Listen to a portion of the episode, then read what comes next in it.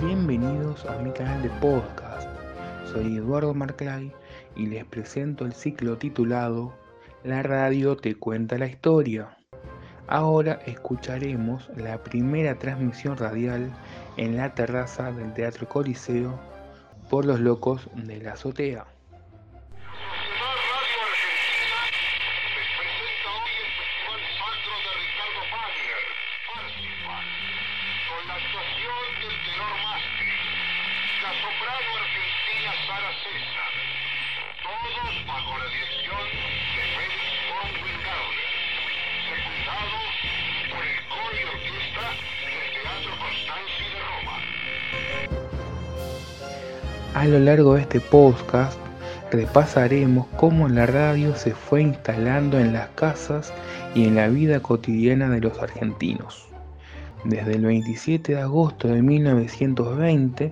que fue cuando arrancó, hasta que la televisión irrumpió en los hogares en los años 60, a través de hitos radiales, coberturas y producciones que han modificado la forma de entretener e informarse.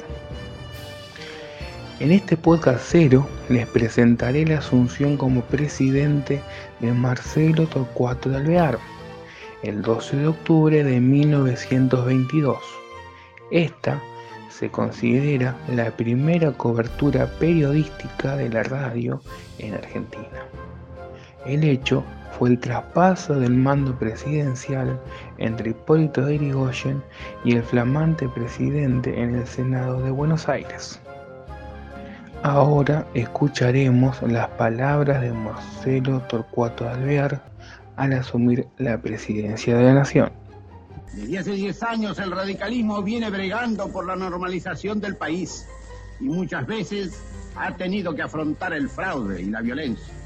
Lo ha hecho siempre con clara visión de su deber y orientado invariablemente por altos propósitos de saneamiento político y de evolución espiritual y económica.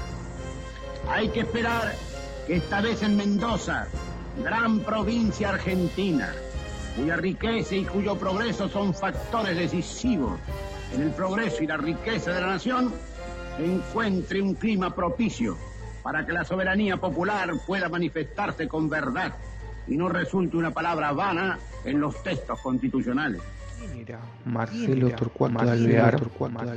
Su nombre completo era Máximo Marcelo Torcuato de Alvear Pacheco, miembro de una familia de la aristocracia de Buenos Aires y participó en el origen de la Unión Cívica Radical.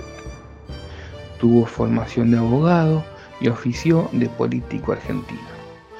Su primera incursión en política fue haber sido diputado nacional en 1912. Cuando asume la presidencia Hipólito Yrigoyen, representó al país en Francia como embajador. Irigoyen, como no podía ser reelecto en el cargo presidencial, lo propone a Alvear como su sucesor. Alvear era un hombre culto y muy inteligente. Fue amigo de Hipólito Yrigoyen y por afinidad de ideas había estado ligado a él desde poco antes de la revolución del parque en 1890. Alvear tenía su propia personalidad, sus gustos y un carácter opuesto en muchos aspectos. Uno era introvertido y el otro totalmente comunicativo, con una visión más amplia de los problemas y una mente más variada con grandes inquietudes intelectuales y políticas. Esas diferencias se acentuaron durante la presidencia de Alvear y ambos políticos se terminaron alejando. ¿Cómo fueron los comicios? fueron los comicios? Fueron? Los resultados de las elecciones presidenciales de 1922, celebradas el 2 de abril, fueron adjudicadas para Marcelo Torcuato de Alvear, que logró la victoria con el 49.06% de los votos. Superó a Norberto Piñeiro, candidato conservador, por el 36% de los sufragios. Tuvo una participación del 55% del padrón electoral, es decir, 876.354 votantes de un total de 1.586.366 habilitados.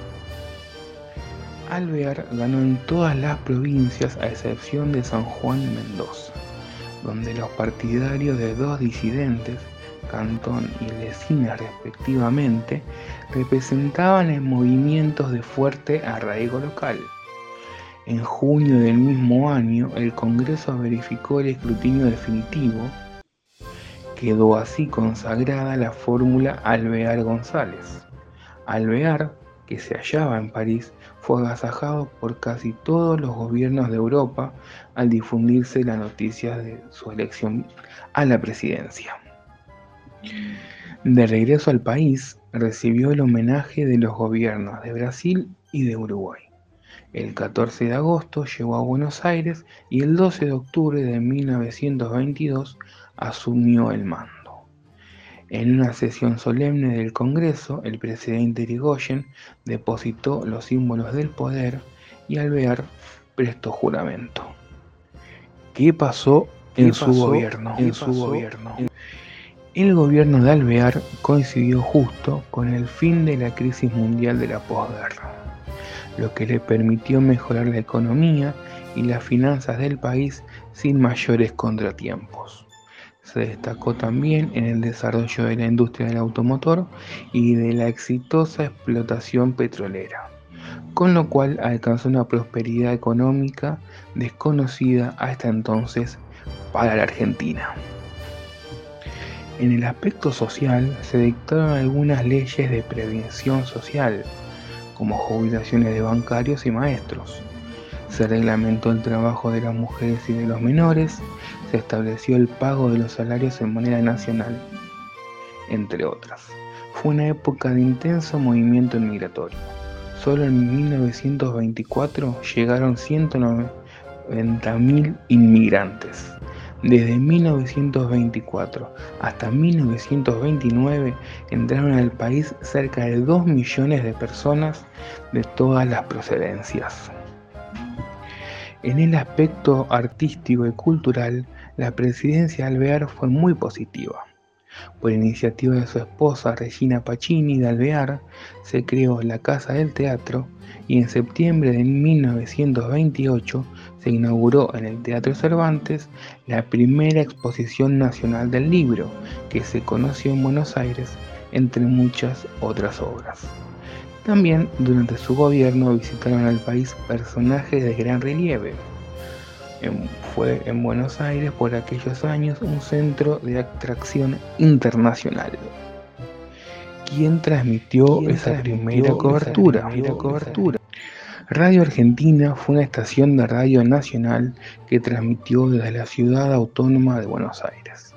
Significó un hito de las telecomunicaciones ya que surgió de las primeras transmisiones radiofónicas de la Argentina y también fue la primera emisora de habla hispana en el mundo. Entonces fue bautizada con su denominación tradicional, aunque durante un tiempo también funcionó como Sociedad Argentina de Braskin, como Braskin de Crítica y Radio Prieto Argentina. Tras haber permanecido nacionalizada e intervenida durante más de 30 años, la emisora fue adjudicada por el Estado a Radio Familia SA en 1983 fue disuelta luego de que la antes mencionada sociedad anónima devolvió su licencia al Estado por problemas de índole financiera que le impedían seguir explotándola. Actualmente su frecuencia es usada por Radio Belgrano, que también transmite desde el 650 AM. ¿Cómo se realizó esa primera cobertura? Primera cobertura? Todo gracias a la continuidad del trabajo de aquellos locos de la azotea, Enrique Susini, Luis Romero Carranza, César Guerrico y Miguel Mújica, que fueron los pioneros en poner en éter sus palabras. La técnica aplicada fue la de telegrafía sin hilo, desarrollada en el país por Guillermo Marconi, antes utilizada en la Primera Guerra Mundial.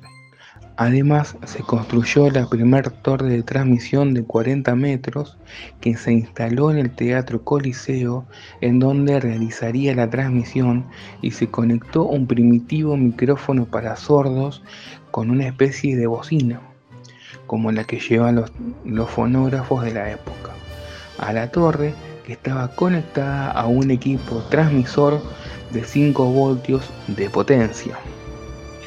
¿Por qué fue tan importante esa cobertura? La radio con esta cobertura periodística se posiciona como actor importante en el hecho y el acercamiento a la gente. Es el nexo, es el medio, toma la responsabilidad de informar, de ir al lugar y transmitir todo lo que pasa en vivo y en directo así diferenciándose del periódico que ya venía con el ejercicio de cubrir los hechos periodísticos. Este hito fue el primer paso de un camino que aún queda mucho por recorrer. Pasaron los primeros 100 años y la radio sigue vigente, fue mutando, pero es única. Hasta acá el podcast cero del ciclo titulado La radio te cuenta la historia. Soy Eduardo Marclay y los espero en el siguiente podcast. Muchas gracias.